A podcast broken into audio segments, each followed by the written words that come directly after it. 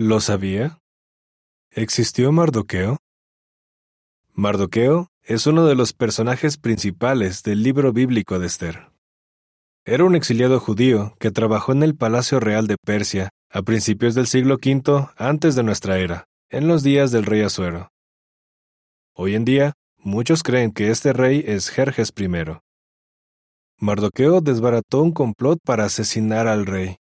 El rey estaba tan agradecido que dio la orden de que se honrara a Mardoqueo en público.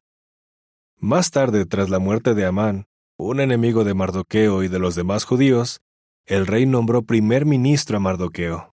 Gracias a eso, Mardoqueo pudo emitir un decreto que libró del genocidio a los judíos que vivían por todo el imperio persa. A principios del siglo XX, algunos historiadores afirmaron que el libro de Esther es un relato ficticio y que Mardoqueo nunca existió.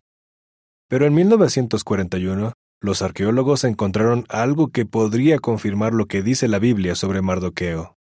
¿De qué se trata? Descubrieron un texto cuneiforme escrito en persa que menciona a un hombre llamado Marduca, Mardoqueo en español, que era administrador en la ciudad de Susa, posiblemente contador, contable.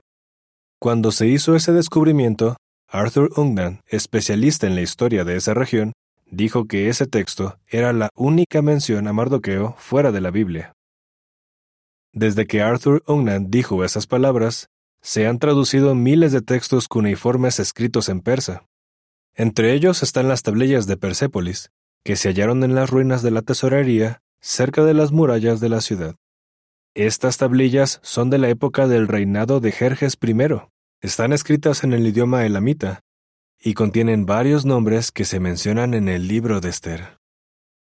La nota a pie de página dice, En 1992, el profesor Edwin Yamauchi escribió un artículo en el que mencionó 10 nombres que aparecen en los textos de Persépolis y también en el libro de Esther. Fin de la nota. Varias tablillas de Persépolis hablan de alguien llamado Marduca, que era escriba en el palacio de Susa durante el reinado de Jerjes I. Una de ellas dice que Marduca era traductor. Este detalle encaja con lo que dice la Biblia sobre Mardoqueo. Era un funcionario de la corte del rey Asuero, Jerjes I. Por lo menos hablaba dos idiomas y tenía la costumbre de sentarse a la puerta del palacio del rey en Susa.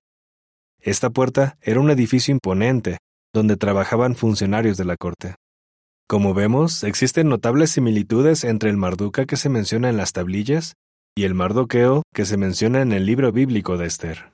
Vivieron en la misma época y en el mismo lugar y fueron funcionarios en el mismo sitio.